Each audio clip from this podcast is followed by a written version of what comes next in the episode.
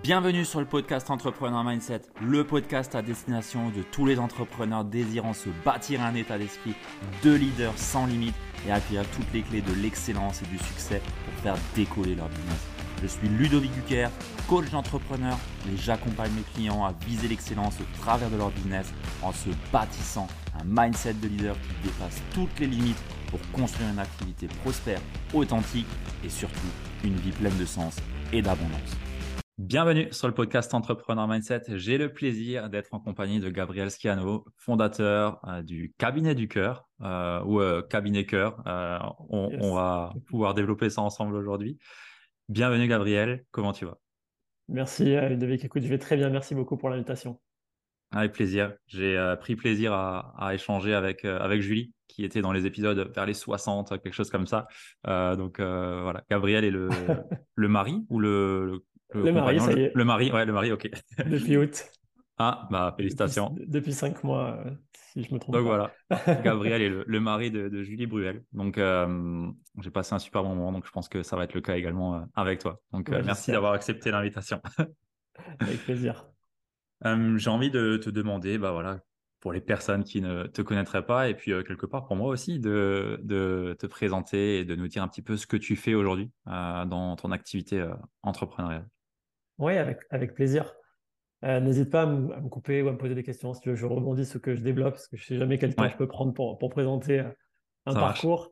Euh, globalement, donc moi je suis Gabriel Schiano, je suis investisseur et entrepreneur et j'interviens maintenant auprès d'entrepreneurs, de CEO et de direction générale sur des enjeux à la fois d'optimisation financière, d'efficacité opérationnelle et de stratégie business. Donc je travaille à la fois avec des entrepreneurs mais aussi avec des entreprises plutôt corporate euh, mmh. puisque ça fait partie de mon, parcours. Moi, j'ai grandi à Tokyo, en fait, pendant, pendant six ans quand j'étais enfant. J'ai suivi mes parents qui étaient à l'éducation nationale et qui ont eu l'opportunité de travailler là-bas euh, pendant un bout de leur carrière. Donc, ça a été hyper riche. J'en garde un excellent souvenir. Et je me sens parfois beaucoup plus asiatique que européen. Donc, tu es, euh, né là-bas? Non, j'y suis parti de 7 ans à 13 ans. D'accord.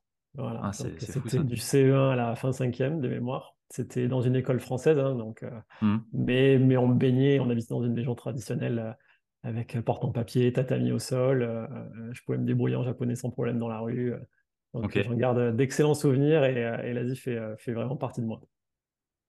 Donc j'ai grandi là-bas, on est rentré en France quand, quand je suis arrivé vers les, vers les années fin collège, début lycée, pour que, pour que je fasse mon, mon bac en France. je ne sais pas si c'était la raison, mais c'est ce que je me raconte. ouais.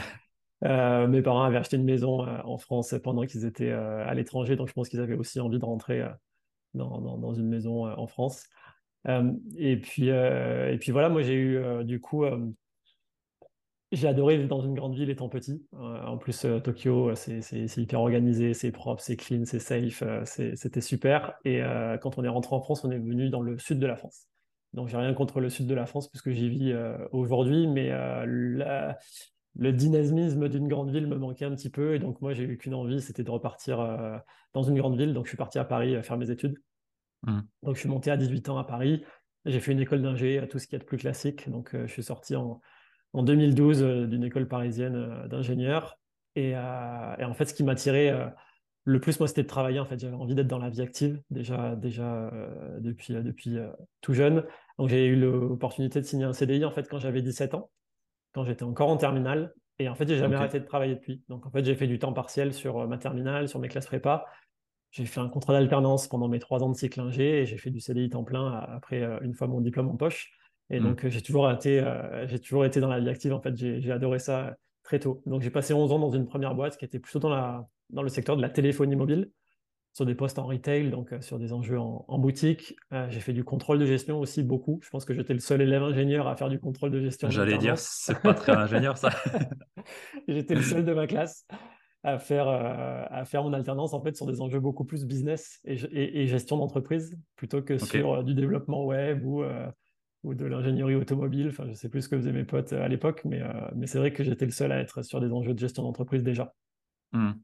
Euh, et euh, une fois mon diplôme en poche, moi j'ai travaillé dans le commerce international, toujours dans la même boîte. Donc je vendais, euh, pour la faire très simple, des téléphones portables à l'étranger, principalement sur le continent africain, jusqu'en 2016. Et à ce moment-là, j'ai intégré un cabinet de conseil en ingénierie, donc une société de service où en gros j'avais une triple casquette, celle de recruter des équipes de consultants ingénieurs, mmh. une casquette de commercial en fait, de, de, prospection et de démarchage client pour trouver des missions pour ces équipes-là.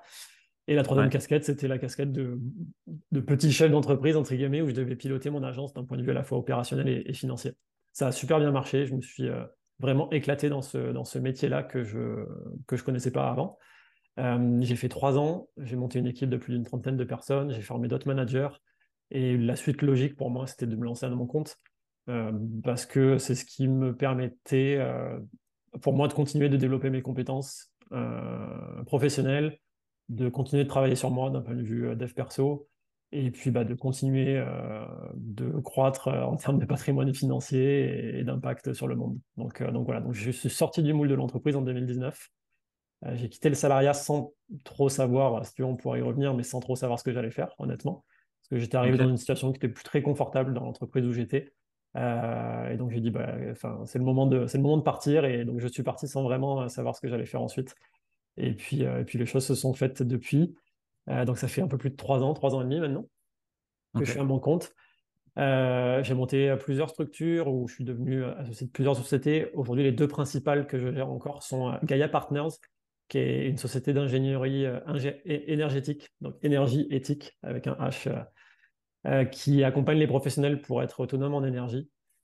Euh, c'est des sujets d'actualité. Et Cabinet Cœur, que tu as mentionné, qui est une agence financière qui aide les entrepreneurs à mieux comprendre euh, les règles du jeu administratif, on va dire, pour euh, qu'ils puissent hmm. conserver un maximum de la valeur qu'ils créent. Voilà. Moi, un, de mes gros combats, c'est, on en reparlera, je pense, mais d'essayer d'éviter des impôts, des charges, des taxes que je trouve pas forcément très justifiées dans les systèmes dans lesquels on évolue aujourd'hui. Et il y a des moyens, en fait, ce qui me, ce qui m'a beaucoup touché, c'est qu'il existe des règles pour passer entre pas mal de mailles du filet et qu'elles sont souvent hmm. méconnues du grand public. Euh, et donc, euh, voilà, à travers Cabinet Cœur, j'accompagne les entrepreneurs pour qu'ils puissent conserver un, maximum de ce qu'ils créent en termes de valeur. Ok. Voilà. Et en plus de ces. Euh, donc, j'ai fait 14 ans en tant que salarié, j'ai investi dans une dizaine de, biens immobiliers, un petit peu plus. et voilà, je suis, je suis assez facilement trouvable sur les réseaux LinkedIn, Instagram en fonction des réseaux, j'ai pas forcément le même positionnement, parce que selon les activités, euh, j'ai pas le même hmm. euh, positionnement, mais, mais voilà un petit peu pour tout mon parcours. ok, merci, c'est intéressant. Euh, je me reconnais pas mal sur ce que tu disais, non pas le Japon, puisque j'ai pas eu l'opportunité de passer le monde en France là-bas, même si franchement ça aurait été bien sympa. J'adore le Japon, c'est la culture japonaise, c'est une culture de cœur chez moi. Je crois que j'ai cinq bouquins qui parlent que du comment fonctionne le Japon, même le, le, style vestimentaire et tout, j'aime beaucoup. Euh, mais euh, c'est plutôt sur la partie euh, directement trouver un travail. j'ai aussi fait tout mon parcours ingénieur en alternance pendant cinq ans. j'ai tout fait aussi comme toi en alternance, essayer de travailler le plus vite possible pour derrière ouais, être actif en fait. Donc ça me parle bien. Je trouve que c'est hyper formateur en fait. Je trouve qu'il y a plein de choses malheureusement qu'on nous apprend pas forcément à l'école. Moi, j'aime bien dire qu'à l'école, à, l'école, à, l'école, on nous apprend à apprendre, mais il y a plein de choses qu'on nous apprend pas, qu'on pourrait nous apprendre. Et du coup, c'est vrai que d'être dans la vie active, euh, de faire des investissements assez tôt, mmh. euh, faire des erreurs le plus tôt possible, en fait, je trouve que c'est hyper formateur. Euh, et à l'école, justement, on t'apprend à pas te tromper, on t'apprend à, bah, tu dois apprends une leçon, tu la citer, il faut que tu sois juste, etc. Et en fait, euh, bah non, la vie, c'est pas comme ça. Il y a plein de up and down, euh, il y a plein d'erreurs et d'apprentissage. Et, je trouve que c'est hyper riche de le faire euh, assez tôt et de continuer de le faire. on, a, on a cette chance en France de pouvoir faire des, études en, avant, en, alternance. Et ouais, c'est un levier énorme. Enfin, mm. On le voit tout de suite, la maturité qu'on peut prendre en, en étant en entreprise, en se prenant des mieux directement dans la vraie vie. Ouais, c'est de bons souvenirs. Euh, du coup, tu, tu mentionnais, euh, j'avais vu sur, sur LinkedIn ta, ton entreprise Gaia, euh, et du coup, bah, je m'étais demandé, il n'y a pas le cabinet du cœur sur, sur LinkedIn, et tu, tu le dis bien qu'il y a un côté où tu présentes ça, l'autre côté tu présentes ça. donc, tu as gardé un pied dans, dans l'ingénierie, c'est cool.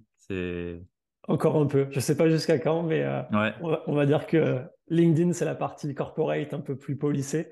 Ouais. Et effectivement, il y a, y a, une partie des messages que je porte à titre personnel et à travers Cabinet Cœur que mm. euh, je m'autorise pas, en tout cas peut-être euh, par erreur, mais à porter sur LinkedIn. Tu vois, le fait de, contourner un peu le système, de passer un peu à travers les mailles du filet, c'est des choses que je ne ouais. pas forcément sur LinkedIn. donc effectivement, c'est pour ça que j'ai deux, deux, communications. Après, j'utilise de moins en moins LinkedIn. Hein. Honnêtement, ça fait quasiment un an que, que je suis très actif dessus. J'avais beaucoup fait grossir mon compte quand j'avais lancé Gaia, du coup. Hmm. et, c'est vrai qu'aujourd'hui, il est un peu moins, un peu moins actif. D'accord, ok. du coup, concrètement, les, clients, quand ils viennent chez toi, on va parler plutôt euh, partie euh, cabinet cœur que euh, la partie ingénierie, même si je pense qu'on pourrait bien tenir la discussion aussi, mais l'audience, je pense pas que ça l'intéresse forcément. mais sur la partie plutôt du coup fiscale, DAF, la partie financière, quelle est l'erreur que tu vois le plus fréquemment chez les entrepreneurs quand ils commencent à passer d'auto-entrepreneur, par exemple, à SaaS, SARL, URL ou que sais-je. Est-ce qu'il y a quelque chose que tu vois fréquemment, que ce soit dans les statuts, dans la gestion comptable ou que sais-je, que, qui pourrait freiner ou être euh, un point bloquant dès le début? Euh, Ce que j'ai euh, parfois vu, c'est bah, justement, tu l'as mentionné, quand on passe un palier et quand on passe de auto-entrepreneur à société, c'est parfois vécu comme un, comme un problème, alors qu'en fait, c'est juste le reflet de la croissance et du développement de l'activité. Mmh. Euh, et euh, ça peut être générateur de stress, en fait, pour euh, les entrepreneurs qui l'ont pas forcément anticipé et qui voient ça comme un problème. Le fait de passer à la TVA, le fait de passer en société, le fait de devoir prendre un comptable. Et, je ne dis pas que c'est la bonne solution pour tout le monde, mais tu vois, moi, quand je me suis lancé, je me suis directement lancé en SASU. Je me suis, j'ai pas voulu m'imposer de palier à mon développement. Je sais pas comment dire, tu vois, des fois, on se met des, comme des freins. Euh, qui peuvent ralentir l'activité. Alors après, c'est une comptabilité qui est un peu plus euh, exigeante. Euh, et c'est vrai que l'auto-entreprise, c'est un statut qui est simplissime, tu vois, donc tu peux facturer instantanément, tu n'as pas de démarche de créer un cabis, etc. Donc c'est très très simple. Et en ce sens-là, ça peut fluidifier le début d'une activité. Néanmoins, il y a comme des paliers, des plafonds de verre euh, sur la TVA, sur le passage en société, qui peuvent à un moment donné euh, coincer aussi un petit peu, mais du coup plus tard. Ouais. Donc ça, c'est un truc que j'observe beaucoup. Moi, j'aime bien commencer directement sur un statut société.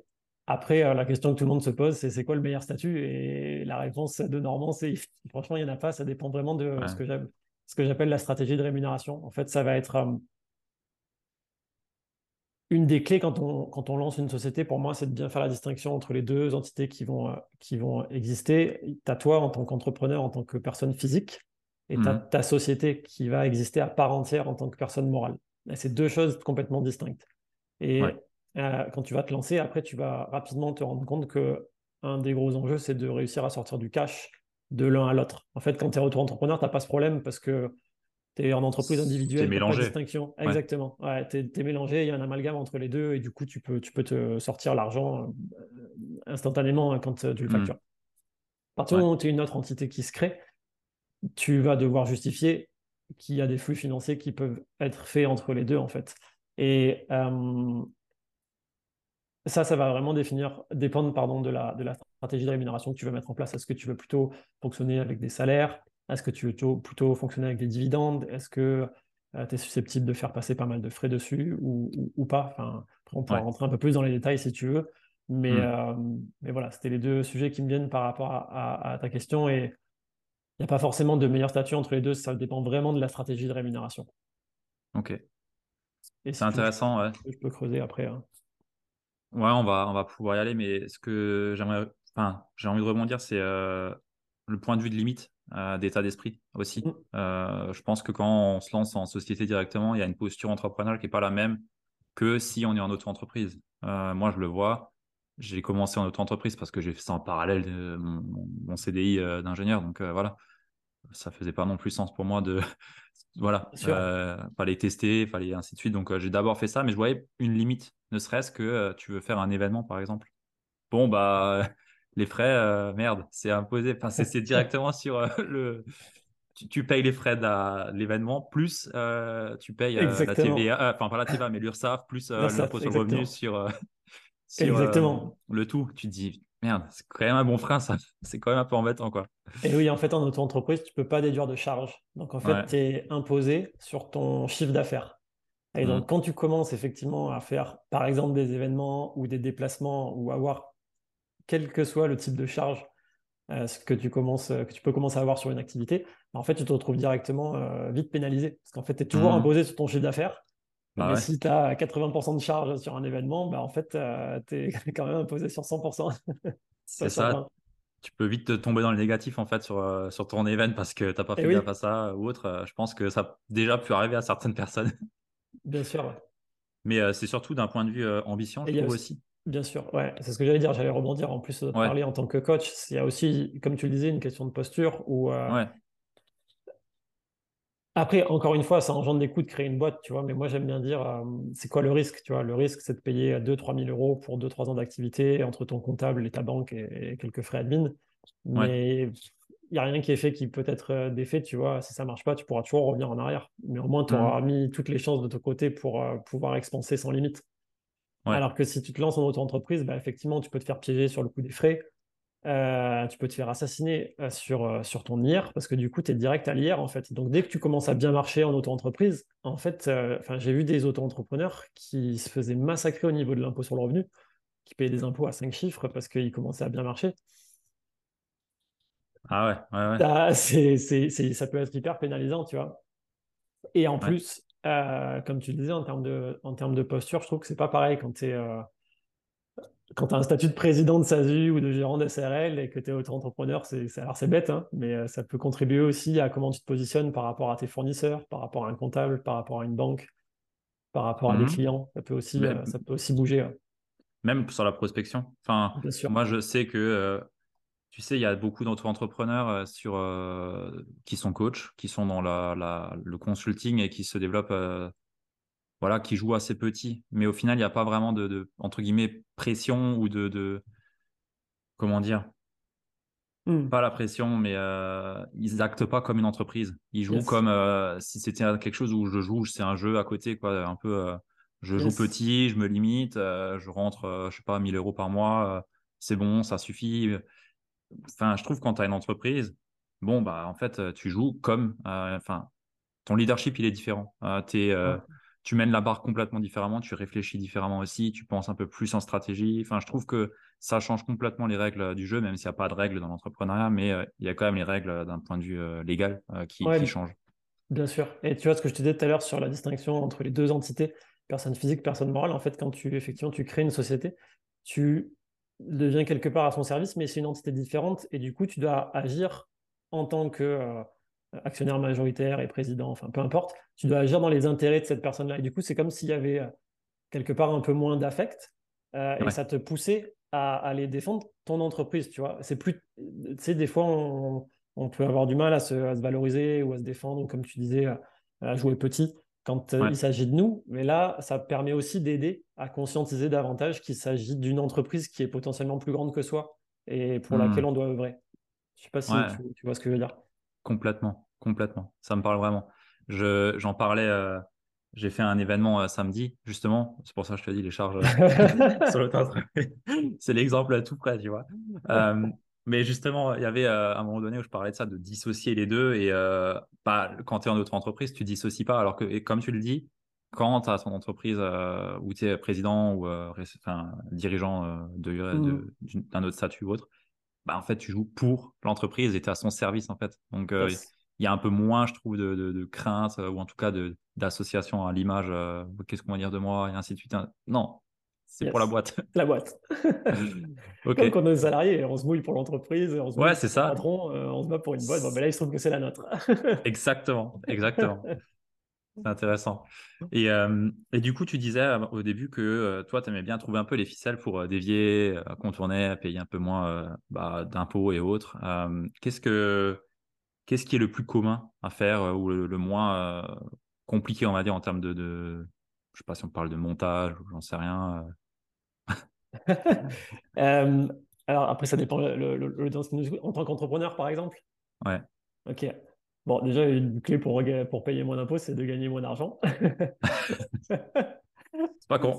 C'est assez simple, mais du coup, en fait, on peut jouer. En fait, euh, tout à l'heure, je parlais de stratégie de rémunération euh, et, j'aime bien aussi essayer de réfléchir euh, d'un point de vue de pouvoir d'achat global. En fait, quand tu as une entreprise qui est créée et que tu peux commencer à passer des charges dessus, pas comme l'auto-entreprise, tu vas te rendre compte qu'en fait, il y a des choses que tu fais ou que tu faisais qui peuvent aller dans l'intérêt de ton entreprise. Donc, à partir du moment où ça entre dans le cadre potentiellement de l'activité de ton entreprise et dans son intérêt euh, et dans son développement, c'est des charges qui vont pouvoir être supportées pour l'entreprise. Alors, c'est assez euh, basique peut-être, mais euh, j'invite vraiment les personnes qui sont entrepreneurs à conscientiser davantage l'argent qui sort de leur poche et de celle de l'entreprise et de voir s'il n'y a pas des frais qu'elles supportent aujourd'hui en tant que personne physique qui pourraient être totalement justifiés euh, de passer sur l'entreprise. Hmm. Et en fait, ça, c'est un des premiers leviers qui est, à mon sens, très puissant parce qu'en fait, tu vas te retrouver déjà à pas avoir besoin de sortir l'argent de l'entreprise à toi, donc de ne pas payer de charges dessus, donc de ne pas payer d'IR dessus, et donc euh, de ne pas forcément payer la TVA de ta poche à toi, personne physique. Ça va te permettre donc d'économiser les charges, d'économiser l'IR et de récupérer la TVA au niveau de l'entreprise, en plus de passer des charges sur l'entreprise, donc de diminuer ton bénéfice imposable, donc de hmm. diminuer ton IS.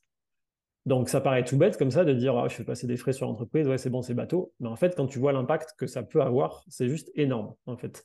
Donc je dis pas qu'il faut faire passer tout et n'importe quoi et, des choses qui n'ont absolument rien à voir avec son activité, mais j'invite simplement les personnes à bien checker que tout ce qui peut être justifié et justifiable de passer sur la boîte, et passer sur la boîte, parce que c'est un des premiers leviers, à mon sens, d'optimisation euh, euh, fiscale et d'optimisation de la stratégie de rémunération.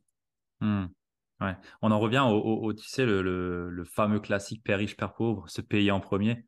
en fait, euh, c'est pas je prends le salaire et c'est pas ça, se payer en premier. Non. Se payer en premier, c'est ce que tu dis. C'est les charges sur la boîte pour notre, à, notre, à notre service, en gros. Exactement. C'est marrant qu'il mentionne ce livre. J'adore ce livre. C'est franchement, il a changé ma vie il y a 10 ou 12 ans. Je sais plus en quelle année je l'ai lu, mais euh, j'adore ce livre. Ouais, il était. J'ai aussi adoré. Et, c'est vrai que du coup, tu vois à quel point c'est puissant et c'est. Enfin, je sais que beaucoup de personnes peuvent mal interpréter le se payer en premier. En tout cas, le prendre euh, pas de la façon dont lui il voulait l'interpréter. En tout cas, après, je lui ai pas parlé, mais euh, c'est comme ça que je l'ai compris, quoi.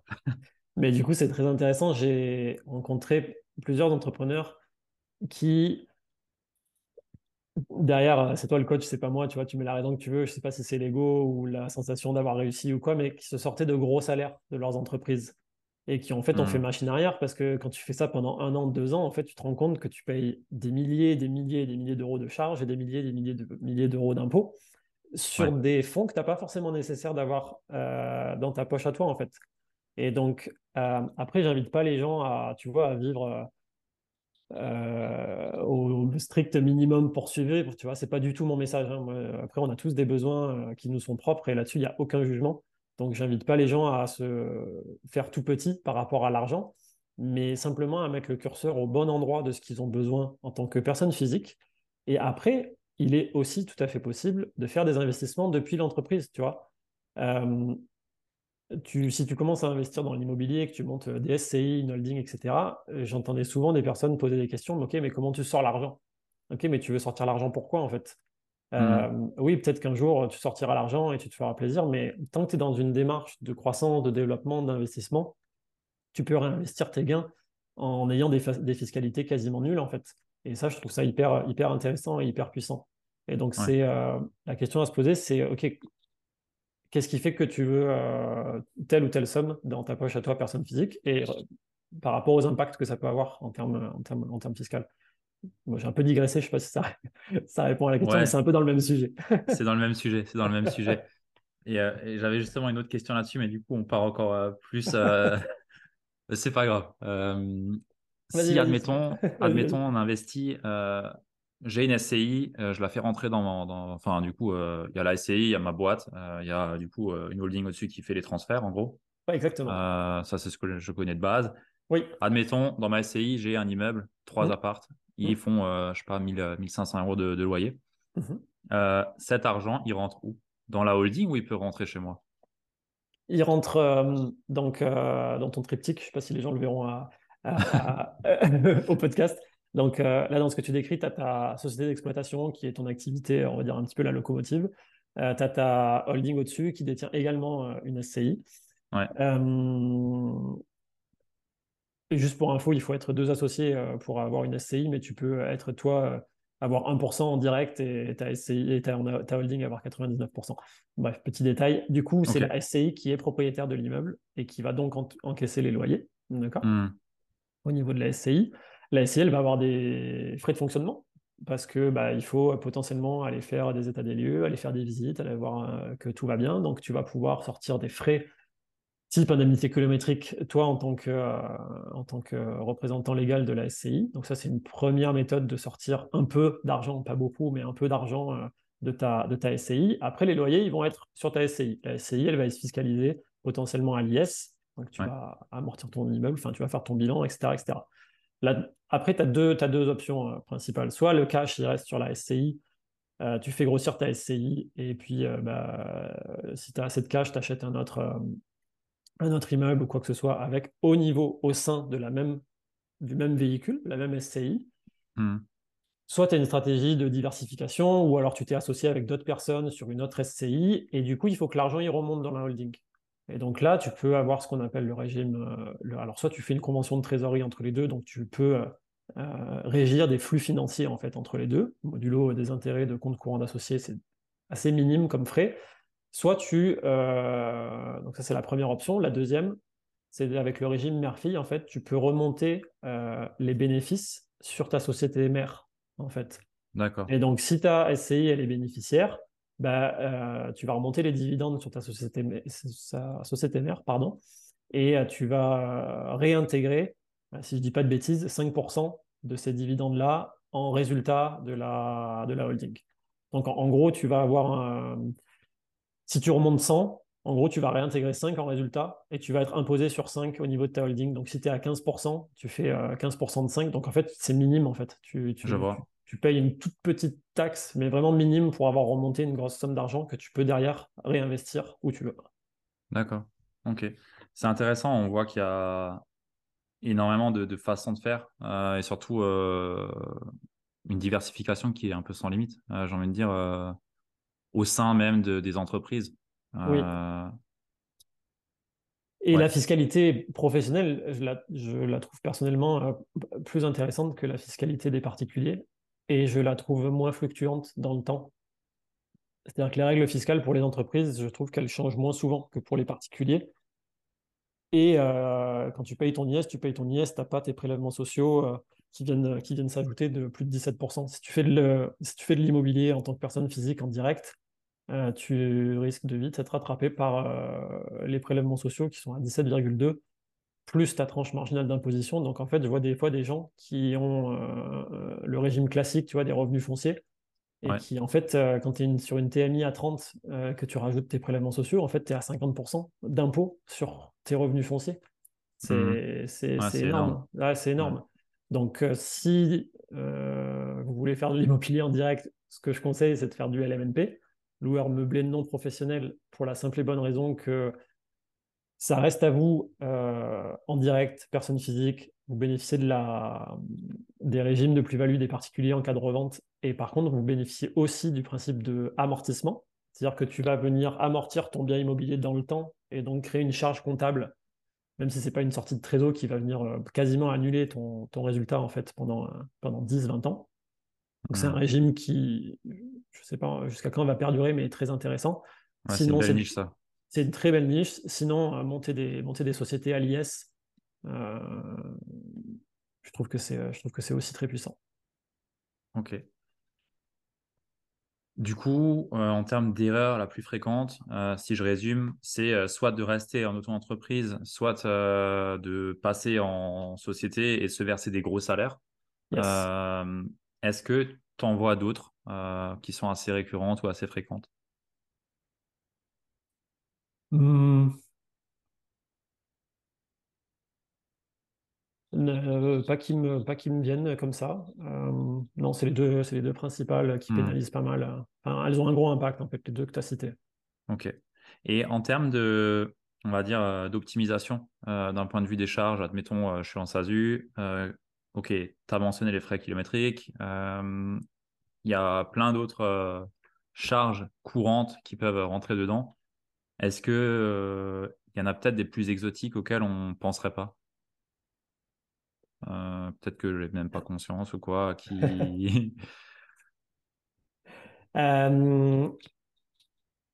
Est-ce que, par exemple, tu as une femme de ménage ou ou un jardinier ou des sociétés de services à la personne qui interviennent chez toi? Non. Non, ok. Il y a parfois des dirigeants. bon, du coup, c'est mauvais exemple. Il y a parfois des personnes qui, qui, qui font appel à des sociétés de services à la personne. Et en fait, ce qu'on sait pas toujours, c'est qu'on peut sortir des chèques CESU d'une entreprise mmh. qui ne sont pas considérés comme du salaire, donc qui ne sont pas chargés en termes de cotisation sociale. Et ça, ça a un double avantage. Je crois qu'on peut sortir 2000 euros par an. Mais une crèche, ça passe. tout ce que tu peux payer en chèque CESU, ça passe. Ouais, bah, la crèche, ça peut passer. La crèche, ça peut passer Ah ben voilà, je ne connais pas suffisamment, tu vois. Mais du coup, en fait, c'est ta société qui achète, euh, alors jusqu'au plafond maximum, je crois que c'est 2000 par an. Donc, ça passe en charge au niveau de ta structure, sauf que c'est des chèques qui sont pour toi. ok? Toi, ça ne te déclare pas de salaire. Tu ne hmm. payes pas de charge, du coup, sociale dessus. Tu ne payes pas d'IR dessus. Toi, en tant que propriétaire de ces chèques CESU-là, tu vas pouvoir faire tes dépenses de femme de ménage, de crèche, etc. Et tu vas pouvoir récupérer le crédit d'impôt ah euh, sur ces, euh, sur ces là Donc pareil, tu vois, c'est pas un, c'est pas un gros truc, tu vois, ça change pas la vie, mais en fait, quand tu fais la somme de tous les petits avantages que je viens de citer, bah, l'impact financier, il est énorme en fait. Parce, ouais, que... parce que ça, tu l'enlèves du salaire que tu te sors. Donc en fait, euh, Exactement. Bah, voilà, ça fait 2000 plus les, les je sais pas combien de pourcents ça fait en plus pour en termes de, de, charges dessus, mais ouais, ça fait beaucoup au final. ça, dépend du statut d'entreprise, mais ouais. c'est 80% en SASU et 45% en SARL. Euh, plus l'IR dessus, plus mmh. la baisse d'IS parce que tu as quand même passé 2000 en charge, plus le crédit d'impôt que tu récupères à titre perso. Donc c'est quand, même, euh, quand même sympa en fait. Ouais, de 2000, tu passes potentiellement à 5-6 000 euros de gain. Quoi. exactement. Exactement. Donc c'est pas négligeable. C'est pas négligeable. Donc tu as les frais, tu as ça, tu as ce qu'on a dit tout à l'heure, la stratégie de rémunération. Euh, après, c'est pas toujours pertinent, mais on peut se sortir un loyer pour mmh. si on héberge sa société chez soi. Hello, c'est la voix off de Ludo et je me permets de t'interrompre dans cet épisode pour te proposer un pacte entre toi et moi. Le pacte, il est assez simple, c'est que si je t'ai apporté ne serait-ce qu'une once de valeur dans un épisode solo ou duo, c'est que tu me laisses une petite note sur Apple Podcast ou Spotify et si tu es inspiré, tu peux également me laisser un commentaire, ça me fera très plaisir de te lire. Ce que je te demande également, c'est de partager l'épisode à au moins une personne dans ton entourage à qui ça peut être utile. Tu le sais, ça m'aide énormément à développer mon podcast. Ce sont de simples actions qui ne dépendent que de toi, mais la répercussion sur la croissance du podcast est énorme. Donc moi de mon côté, si tu respectes ce pacte, je m'engage à toujours t'apporter plus de valeur sur ce podcast et toujours mieux te servir en t'apportant bah, des interviews d'invités qui sont inspirants et qui vont te permettre également de développer ton mindset d'entrepreneur prospère. Voilà le pacte, j'espère qu'il te convient. Si ce n'est pas le cas, tu peux me le dire. Et sur ce, je t'interromps pas plus et je te laisse te replonger dans cet épisode. À très vite. Euh, à voir, parce que du coup, en tant que personne physique, il faut que tu déclares ce loyer hein, pour être dans les, dans les clous. Moi, j'essaie quand même de toujours bien rester dans les clous. Mmh. oui, ça veut dire que c'est comme. Parce que, admettons, là, je, suis en train de rénover une maison et bah, j'aurai mon bureau dedans et bah, du coup, je ferai tout de là. Euh, ce qui veut dire que je peux me verser un loyer euh, décharger de ma société, mais ça veut dire que ma société me fait un revenu foncier. Exactement. Ça veut dire que il va, tu vas créer une charge sur ta structure, euh, sur ton entreprise. Ouais. Du coup, tu vas, tu vas baisser son IS potentiellement, tu vois, ça va impacter ton, ça va faire une charge, donc ça va impacter ton bénéfice, donc baisser ton IS. Par contre, toi, euh, selon le statut fiscal que tu auras choisi, mais en tout cas, tu vas devoir déclarer ce revenu pour être, pour être dans les règles. Mmh. Donc, soit tu le déclares en micro foncier, c'est-à-dire que c'est tout simple, tu prends la somme, tu as un abattement de 30%, euh, il me semble, et du coup, tu es imposé euh, dessus euh, sur ta TMI et avec les prélèvements sociaux. soit tu exploites, je ne sais pas, l'immeuble ou le, bien dont tu parles en, statut LMNP ou, via une société, et dans ce cas-là, ça peut être différent et, potentiellement plus intéressant. D'accord. Ouais, c'est un calcul à faire entre ce que je gagne d'un côté et ce que je paye comme charge, en fait. Est-ce que je paye pas moins de charge à payer l'impôt sur la société dans la SASU? Tout à ou fait. à payer euh, l'IR sur euh, mon revenu foncier au final. Exactement. Exactement. Par contre, si tu es en statut LMNP et que as, avec les amortissements, tu arrives à gommer ce loyer, bah, potentiellement, ça te fait une sortie de cash qui n'est pas du tout imposée. Ouais, ouais. Bon, dans, le cas, dans mon cas, c'est pas le cas. Euh, il faudrait que je fasse la différence entre les deux, du, coup. Ouais, mais c'est vrai, je vois, je vois exactement ce que tu veux dire. Mais en fait, on, se rend compte à quel point c'est un jeu aussi. Oui, c'est un jeu. Enfin, moi, je voilà, je veux pas faire peur aux gens qui nous écoutent. Je veux pas qu'ils se disent, voilà, mais c'est trop compliqué. moi, je, moi, je me lance pas entrepreneur pour ça. C'est pas l'idée, c'est pas du tout de diluer notre énergie et notre créativité dans tous ces mécanismes-là. Mais c'est vrai que c'est moi, je vois beaucoup plus ça comme un jeu. Il y a des outils qui sont à disposition. Moi, j'aime bien les utiliser. Après, chacun son talent.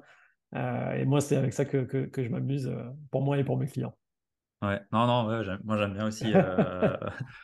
du coup, euh, plus sur la partie IMO, du coup, ça me parle aussi. Hein, mais ok, très bien. À partir de quand tu penses qu'il est intéressant? Admettons, je suis. Ouais, j'ai une SASU, je fais, je sais pas, 100 000 euros à l'année. à partir de quand tu penses qu'il est intéressant de commencer à investir avec sa boîte? Est-ce que pour toi, il y a un, moment, alors normalement, il n'y a pas vraiment de moment, mais est-ce que pour toi, il y a un moment qui est plus opportun que l'un d'autre euh, Non, moi j'aime bien dire qu'il faut euh, commencer à épargner, quelle que soit sa, situation, donc épargner, mettre de côté, et qu'après investir, on peut le faire, euh, on peut le faire très tôt. Je pense que autant je ne sais pas si tout le monde est fait pour l'entrepreneuriat, autant je pense que 100% des personnes devraient s'intéresser à l'investissement. Je suis d'accord. Euh, parce que pour moi, c'est vraiment euh, euh, se prendre en charge, faire le maximum pour être autonome plus tard, tu vois, et pas forcément dépendre d'un système qui est de moins en moins incertain. Et donc, pour moi, c'est vraiment une façon d'être souverain et d'être plus libre, tu vois, le fait d'investir. Maintenant, est-ce qu'il y a un meilleur moment? Bah, Pour moi, c'est le plus tôt possible. et en fait, ce qui est important de savoir, c'est qu'on peut commencer n'importe quand et avec 50 euros par mois, tu vois. Hmm. Sauf que sur une suffisamment longue durée, avec les intérêts composés qui peuvent s'accumuler, bah, au bout d'un moment, ça peut faire des sommes qui sont beaucoup plus conséquentes que juste 50 euros par mois. Ouais. Donc pour moi, c'est euh, dès que possible. Et après, il y a deux façons. En fait, il y a, soit tu le fais en tant que personne physique, soit tu essayes d'utiliser quelques mécanismes qu'on vient de citer pour le faire euh, tout ou partie euh, sur la structure que tu es en train de créer en fait, et que tu es en train de développer. Parce qu'une entreprise, il faut savoir qu'elle peut investir aussi dans de l'immobilier, dans du Bitcoin par exemple, peu importe, dans des actions d'autres entreprises, dans des parts de SCPI. en fait, une entreprise, elle peut, elle peut investir dans, plein de choses. C'est tout, à mmh. fait, c'est tout à fait légal et ça ne va pas à l'encontre de son activité première, mais, mais c'est possible. C'est-à-dire que, admettons, j'ai ma SASU, là sur 2023, j'envisage de faire 120 000 euros de chiffre d'affaires. Euh, jamais de la vie, je sors ça, j'ai pas besoin de ça. Euh, mhm. Il reste, euh, je sais pas moi, 80 000 euros. Je peux potentiellement ouvrir un compte titre ou quelque chose pour la SASU qui, elle, va investir du coup à l'intérieur. quoi. Bien sûr. Après, par contre, c'est la SASU qui sera. C'est-à-dire que. C'est elle, qui, gagne l'argent. Exactement. C'est elle qui sera imposée, c'est elle qui va potentiellement perdre ou gagner de l'argent. C'est elle qui sera imposée. Et si jamais tu fais une grosse plus-value, l'argent, il sera toujours logé dans ton véhicule qui est ta société. Il ne sera pas dans tes poches à toi, personne physique. Donc après, tu hmm. auras d'autres enjeux. Je ne vais pas dire problème, mais tu auras d'autres enjeux si jamais tu veux euh, absolument récupérer cet argent-là, toi. Mais oui, tu peux faire ça à travers ton, ton, véhicule euh, société. Ouais. En fait, c'est assez. Euh, l'image, c'est que tout est possible à l'intérieur, mais après, c'est OK, comment j'en sors en fait. Et c'est là où on voit qu'il n'y a aucune. Au final, il n'y a aucune barrière, enfin, pardon, il n'y a aucune porte blanche, j'ai envie de dire, pour sortir sans jamais payer au final. Le... en fait, ce qu'on ce qu'on économise vraiment, c'est la possibilité d'investir plus à l'intérieur. C'est vraiment ça en fait. Oui, parce qu'en fait, comme tu sors pas à T0, hein, après, euh, plus tard, si tu fais des grosses plus-values, c'est un autre sujet, mais en fait, en tout cas, à T0, comme tu te pose pas la question de sortir l'argent. Du coup, tu économises les charges et ton IR à T0. Tu fais l'investissement au sein de ta structure. Tu fais une plus-value, tu payes ton IS qui est, à mon sens, potentiellement plus intéressant euh, que l'IR. Ouais, bien sûr. Et après, tu te poseras d'autres questions, tu vois. Et si à un moment donné, tu veux sortir une très très grosse somme d'argent de ta SASU, le principe de la flat tax, qui est un impôt fixe de 30% en dividende, est assez intéressant, puisque pour le coup, il est fixe, en fait, quel que soit le montant.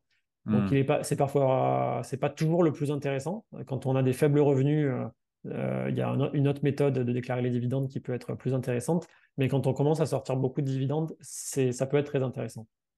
Ouais, donc c'est, pour les personnes qui nous écoutent, c'est vraiment cette mécanique à comprendre. C'est euh, l'argent que j'ai dans mon entreprise, je peux la faire fructifier sans me faire directement amputer comme si j'investissais par moi-même en fait. C'est vraiment ça le, gros point là que j'entends de ce que tu me dis. et par exemple, je fais 100 000 euros, je veux investir 100 000 euros, bon bah je sais que si je me sors ça en salaire, bah 100 000, il me reste 40. même pas, même pas en fait. même pas 40 du coup. Donc, donc je peux investir que ce qui me reste. Alors que là, je peux investir 100 000 direct. Ah, bah, enfin, il y a l'IS à payer dedans. Oui, potentiellement. Potentiellement l'IS, donc il y a quand même des charges, mais euh, potentiellement 5 fois moins, quoi, 6 fois moins. Donc euh, c'est beaucoup plus avantageux. Et derrière, payer les gains, les sortir en flat, enfin en dividende. Euh, Exactement. 30%, ce qui est beaucoup moins gros que la base. Oui, e-, exact, exactement. Est-ce que euh, pour les personnes qui euh, sont un peu euh, perdues dans tout ça, tu aurais une ressource à recommander ou un endroit qui est, je sais pas, une chaîne YouTube ou même toi peut-être des, ressources qui seraient intéressantes pour s'éduquer sur le sujet? Bah, sur Instagram, j'ai pas de nom qui me viennent en tête. il, faudrait que, il faudrait que je regarde. Euh, moi, il y a Michael Ferrari que j'aime beaucoup euh, sur YouTube. Tu vois qui c'est? Ouais, bah, j'ai commencé avec lui aussi un peu. C'est vrai? Enfin, ah, bah, toute, la, toute, la, team euh, Ferrari, enfin voilà, c'était un peu à la base de là que je suis venu. Ouais, Ferrari, j'accroche beaucoup avec sa vision, sa vision des choses. Je me retrouve dans beaucoup de choses. C'est le, le, celui qui me vient là, quand tu me poses la question. Ok. C'est euh, Michael Ferrari sur YouTube. Il a énormément de. C'est un, un, vieux de, de, d'Internet. Hein, enfin, ouais, ouais, c'est, c'est les premiers infopreneurs sur le sujet. c'est ça, mais c'est très pertinent ce qu'il fait. Il m'a mis une bonne rigueur euh, dans mes investissements aussi, le tracking et tout. Euh, il est très bon. Donc, ouais, ok, très bien. Et après, c'est. Ouais, vas-y, vas-y, vas-y, vas-y. Non, non, je voulais juste dire que c'est, c'est sur YouTube que moi j'ai beaucoup, enfin, que j'ai beaucoup cherché à me former sur le sujet. Euh, donc, euh, il y a énormément de personnes qui parlent de ces euh, thématiques-là sur YouTube aussi.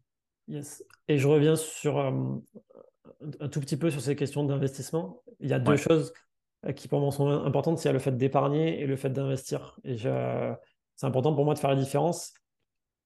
Épargner, c'est mettre de l'argent de côté qu'on va garder en tant qu'argent.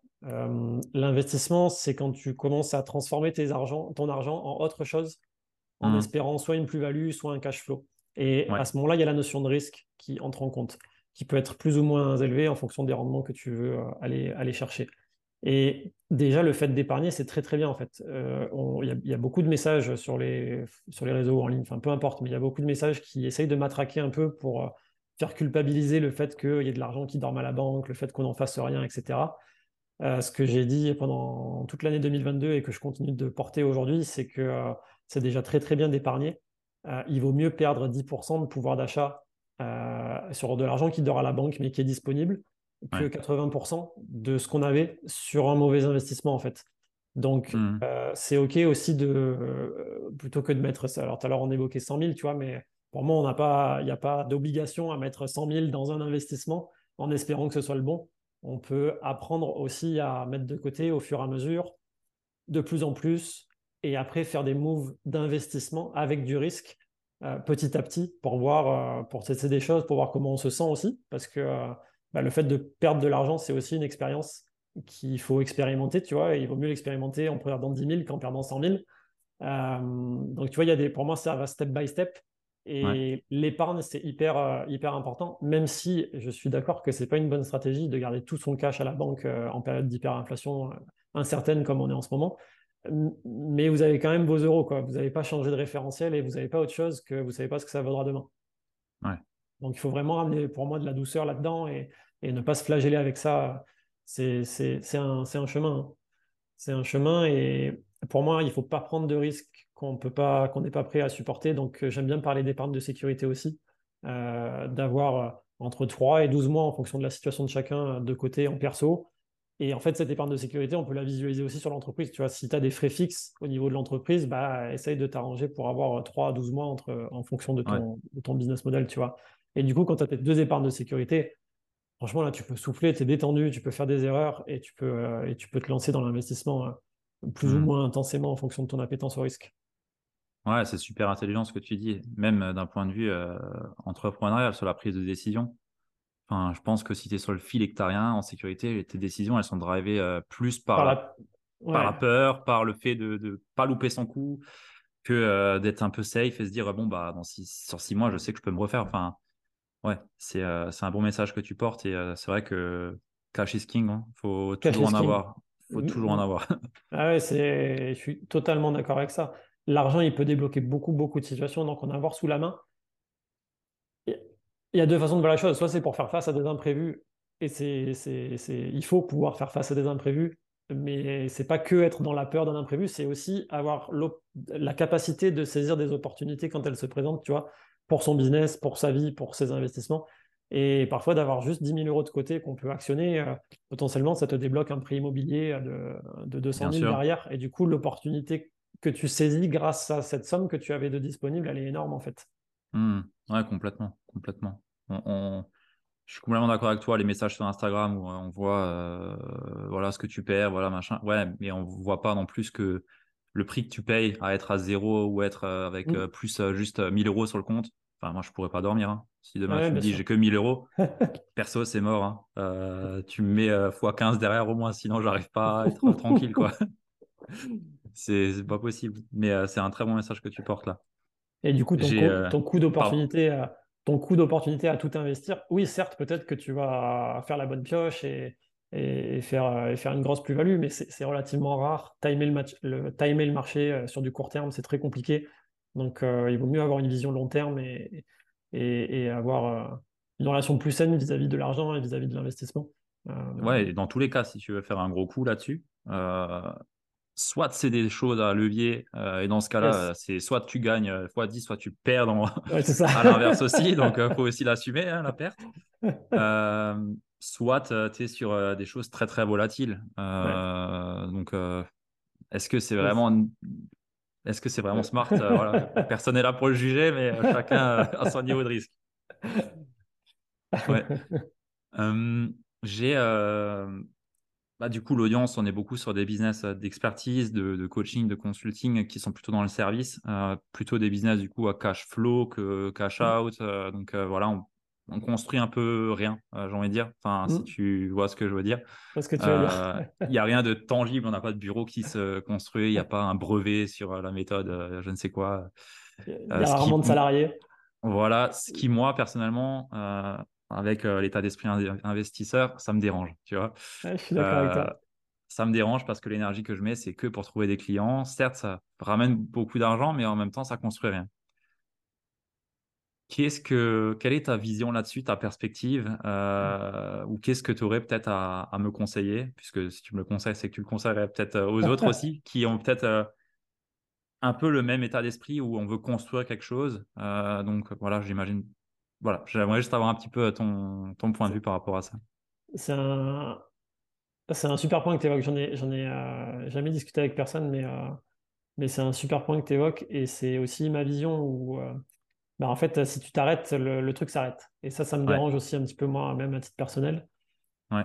J'ai vraiment pas de réponse euh, toute faite ou de conseil là-dessus. Euh, ce qui me vient, c'est euh, c'est aussi pour ça que j'ai encore, pour l'instant, je ne sais pas jusqu'à quand, mais que j'ai encore gardé un pied dans le corporate parce que hmm. c'est une des choses qui me plaît dans cet univers-là, c'est qu'il y a des projets beaucoup plus grands qui nous dépassent avec des équipes, des salariés, des bureaux. Donc c'est un peu old school, tu vois, pour tous les business en ligne, mais il y a une forme de professionnalisme et de choses qui restent, tu vois, même si tu n'es plus là. Euh, et ça, c'est ce que euh, je voulais essayer de construire, euh, ce que je veux essayer de construire Gaia Partners. du coup, une, fois, une, fois que, une fois que j'ai dit ça, moi, ce qui me vient, c'est de potentiellement d'essayer de créer un écosystème en fait qui, qui dépasse ta, propre, ta simple personne et ta simple offre de service. Alors, soit avec des associés, je ne dis pas forcément qu'il faut s'associer hein, parce que c'est une aventure vraiment particulière, mais soit en s'associant, soit en créant, en créant d'autres marques et en essayant, tu sais, c'est un peu ce qu'on disait tout à l'heure euh, sur toi, personne physique, et ton entreprise, personne morale, en essayant de créer un business qui soit plus 100% corrélé à ta personne, même si je sais qu'à l'ère du personal branding, c'est hyper important.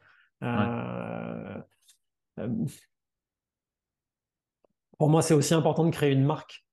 de créer, c'est pour ça que j'ai fait que j'ai que j'ai créé Cabinet Cœur et pas Gabriel Scano expertise, tu vois, j'en sais rien, tu vois, mais c'est c'est pour moi, c'est important de créer des noms qui ne soient pas celui de ta personne qui, et, une marque que tu puisses potentiellement un jour revendre ou céder ou associer à autre chose de plus grand. Ça, plus le fait de potentiellement créer un écosystème, tu vois, tu fais du coaching, tu fais du marketing, tu fais de la comptabilité, j'en sais rien, un petit peu des services complémentaires euh, qui en plus pourrait nourrir l'écosystème tout entier, parce que du coup, un client d'une offre de service peut être un client d'une autre offre de service, et du coup, tu peux imaginer comme ça de l'upselling ou du cross-selling entre tes structures ou entre tes activités, tu vois. Ça, c'est un rêve que moi, euh, j'avais, que pour l'instant, j'ai un peu euh, mis en stand-by parce que je suis en train de faire plein d'autres changements dans ma vie. Mais ça, c'est vraiment quelque chose qui, moi, me, me bottait, d'avoir un écosystème d'offres globales pour accompagner les entreprises, quelle que mmh. soit leur problématique.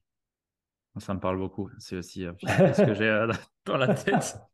Euh, tu vois, tu fais de la domiciliation, tu fais de la comptabilité, tu fais du coaching, tu fais de, la, de, l'office management ou de la finance, tu fais marketing digital à côté en, en, agence. Exactement. tu fais du marketing digital. Au final, il y en a un qui l'a fait un peu comme ça. C'est Alec Henry qui me vient en tête. Qui ça, pardon? Alec Henry. Ok. Je crois qu'il a un cabinet euh, sur tout ce qui est juridique. Euh, il a une SMMA. Il a, euh, il a, je crois, un petit peu l'écosystème comme ça qui, qui est fait. Ok. Et ça, tu vois, pour le coup, ça a de la valeur. Pour moi, ça, tu crées des marques, tu crées de la notoriété. Je pense que l'écosystème, il s'auto-nourrit de tout ce qui, toute l'émulation que tu crées. Et ça, d'ailleurs, tu peux le revendre, tu peux faire un cash out. Ouais. Tu vois, à partir du moment où ça dépend plus euh, de, de, Ludovic ou de Gabriel euh, uniquement, euh, je pense que tu peux, tu peux, tu peux faire un cash out là-dessus. Hmm. Ouais, c'est, c'est une question moi qui me, qui me trotte depuis quelques temps là. Vraiment, ok, comment, comment on fait pour construire quelque chose de solide et pas, pas juste voilà, délivrer son service et jouer, j'ai envie de dire, mais vraiment acter comme un chef, enfin un entrepreneur en fait, hein, même pas un chef d'entreprise, entrepreneur vraiment. Hmm. Ok.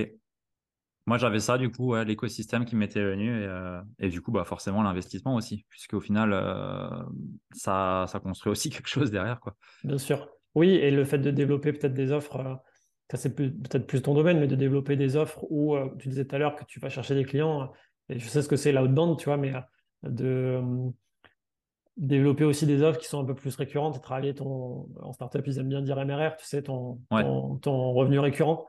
Euh, pour que tu aies moins d'efforts à, fournir pour faire rentrer du CA. J'ai vu aussi des entrepreneurs faire euh, des paiements en plusieurs fois, mais en vraiment en beaucoup de fois. Et du coup, alors en partant du principe que ça va bien se passer et que les gens ne vont pas perdre ou bloquer leur carte bleue, mais du coup, la conséquence, c'est que tu encaisses moins tout de suite, mais par contre, ça te fait un, flux récurrent sur une longue durée. Et je trouvais ça intéressant comme, euh, comme approche. Un petit peu comme ta femme avec le magazine. Exactement je suis toujours pas abonné. Mais euh, chaque fois, ça me donne envie. Dès que j'ai le temps, ça sera, ça sera sur le, le, ça sera sûr. Mais ouais, un peu comme ça, ouais, c'est vrai, c'est vrai. Et du coup, c'est comme si tu te développais des, comme des loyers en fait. Ouais. Euh, alors le magazine, c'est un, très bon exemple, mais même tu vois sur des formations avec des tickets à 4000, bah, au lieu de prendre 4000 d'un coup, en fait, tu prends, euh, tu prends 400 sur 12 mois, tu vois. donc, tu as tout à l'heure, on disait cash is king, tu vois, tu n'as pas, le, pas le, le paiement upfront, mais par contre, tu as une récurrence et une régularité et tu peux voir venir. Et du coup, je trouve que ça, ça met une autre dynamique aussi dans le business. Mmh. Ouais, ouais, c'est vrai. C'est vrai, c'est intéressant ça. Et après, effectivement, les investissements sur potentiellement des produits qui peuvent euh, faire un peu de cash flow. Donc, ça peut être des. Ça peut être de l'immobilier, ça peut être de l'usufruit de part de SCPI, euh, où en fait, pendant une période de 3, 5, 7 ans, tu vas toucher des loyers. Et du coup, ça permet de booster en fait la trésorerie de ta boîte, en fait. Ouais, c'est vrai. L'equity, tu as déjà touché? Un peu, ouais. Ouais. Et euh, c'est quoi les retours que tu en as fait euh, Alors après, bon, tout dépend dans quoi tu as posé aussi, mais euh, ton feedback par rapport à ça, c'est quoi? Moi, moi j'aime personnellement, j'aime bien. Je trouve que c'est un moyen d'être assez proche de projets au début de, leur, de leur lancement.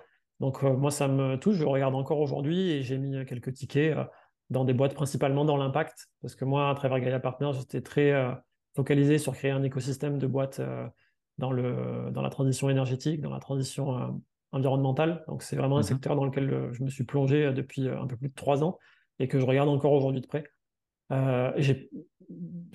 J'ai pas de retour parce que je suis pas sorti encore des boîtes dans lesquelles j'ai mis des, j'ai mis des tickets. donc il y en a que j'ai fait via des sociétés et il y en a que j'ai fait en direct parce que ça offrait via le dispositif Madelin de la défisque en fait. D'accord. En fait, tu défiscalisais 18 à 25% de la somme que tu investissais dans les boîtes. Mmh. Euh, donc pour l'instant, j'en suis pas sorti. Donc euh, bon, ben, je vais pas t'en dire plus, mais en tout cas, j'ai eu plaisir à le faire. ouais, ouais, ouais, ouais. J'aime aussi beaucoup euh, étudier les dossiers et ainsi de suite. Donc ça m'attire aussi. Ok. Et tu passes par des plateformes spécifiques ou ouais du.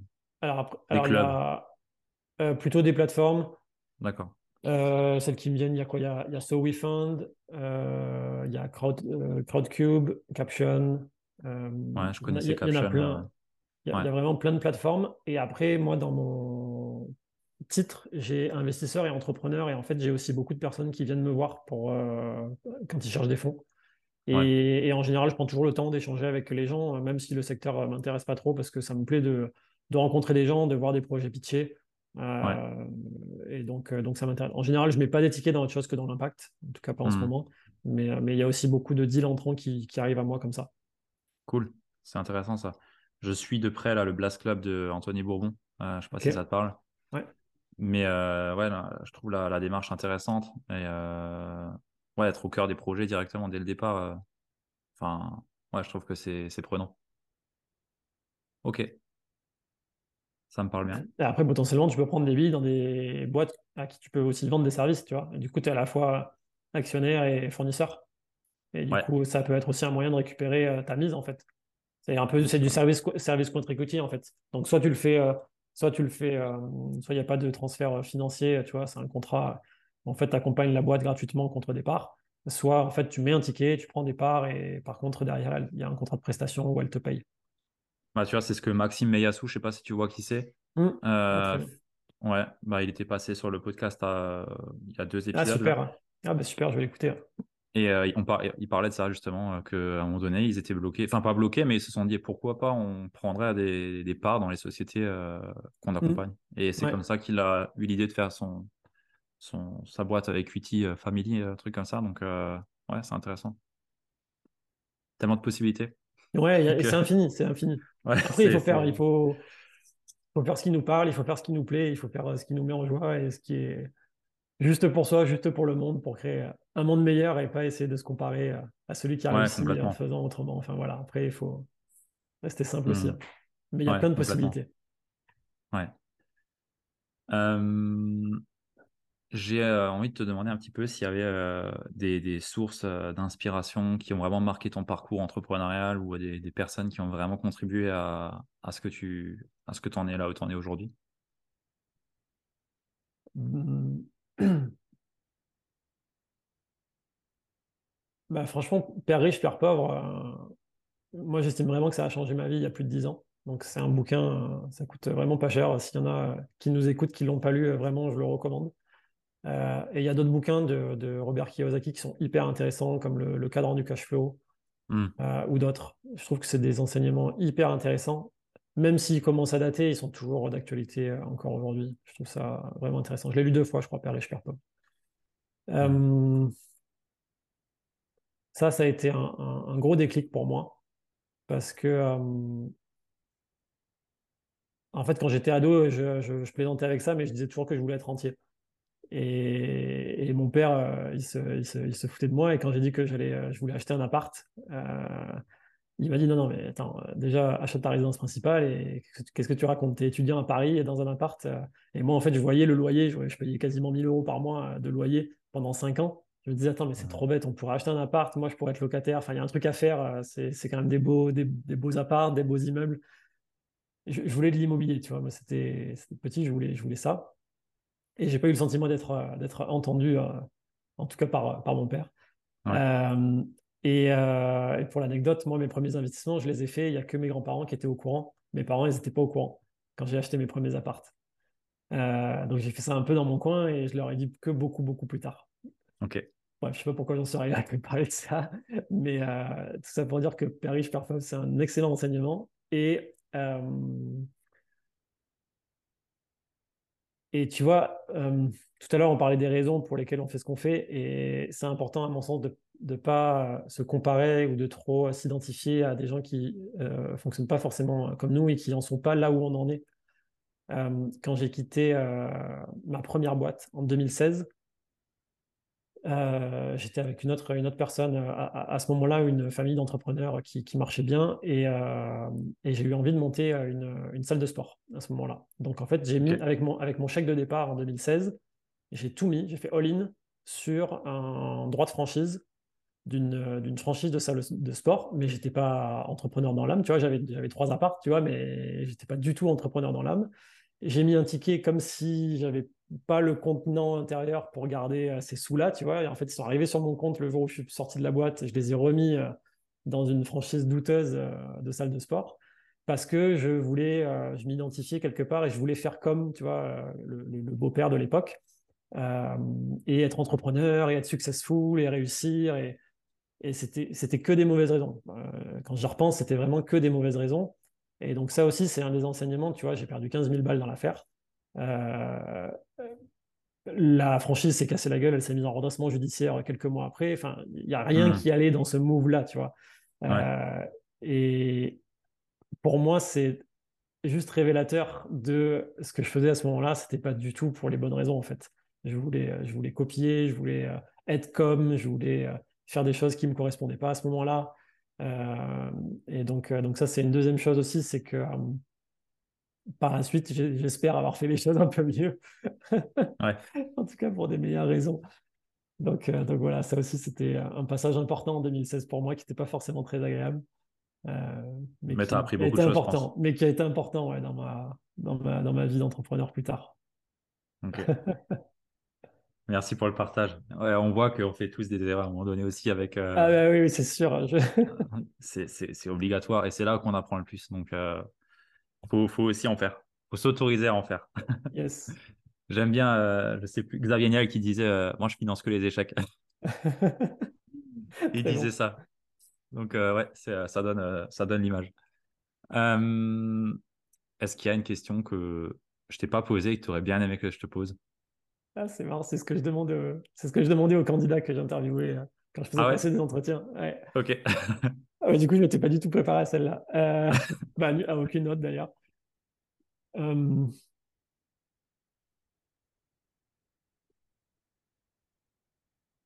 Ah, j'en ai pas qui me vient, je suis désolé.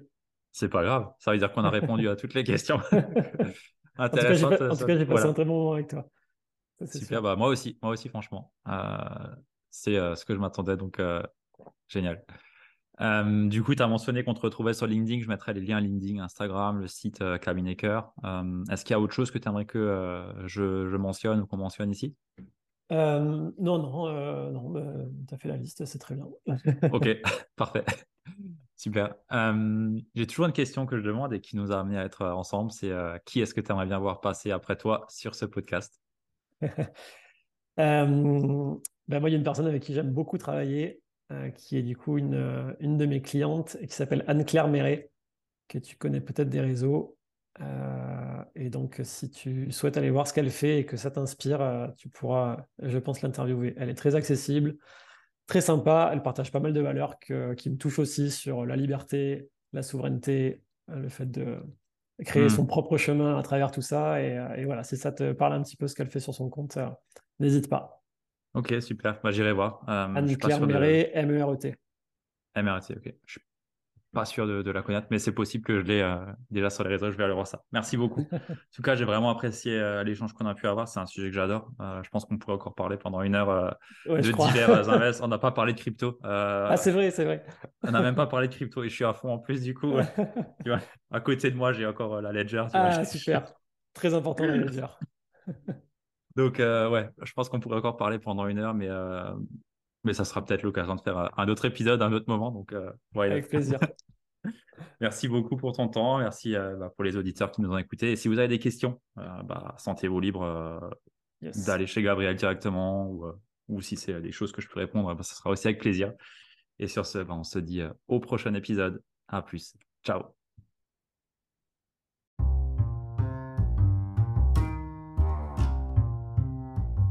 Si tu es arrivé jusque-là, je te félicite, tu fais partie des entrepreneurs les plus déterminés et bien entendu les plus assidus. Donc merci à toi d'être resté jusqu'à là et pour te remercier, j'ai envie de te partager une masterclass, une conférence que j'ai le plaisir de t'offrir et qui se nomme les 5 erreurs à éviter pour devenir un entrepreneur prospère et avoir un mindset de leader qui est tiré de plus de 40 interviews que j'ai pu faire et bien entendu de mon expérience où j'ai moi-même pu accompagner plus de 40 entrepreneurs. Donc cette masterclass, cette conférence, elle était offerte. Il y a 40 minutes de valeur, vraiment. Il y a vraiment de la valeur. C'est des choses que je dirais à mes clients sans retenue et c'est ce que j'ai envie de te partager. Donc tu as le lien juste dans la show note, donc dans la description de cet épisode de podcast. Et si ça ne fonctionne pas, je t'invite à venir me voir sur Instagram et je t'enverrai ça directement dans ta boîte de réception. Sans plus tarder, je te retrouve de l'autre côté. A plus, ciao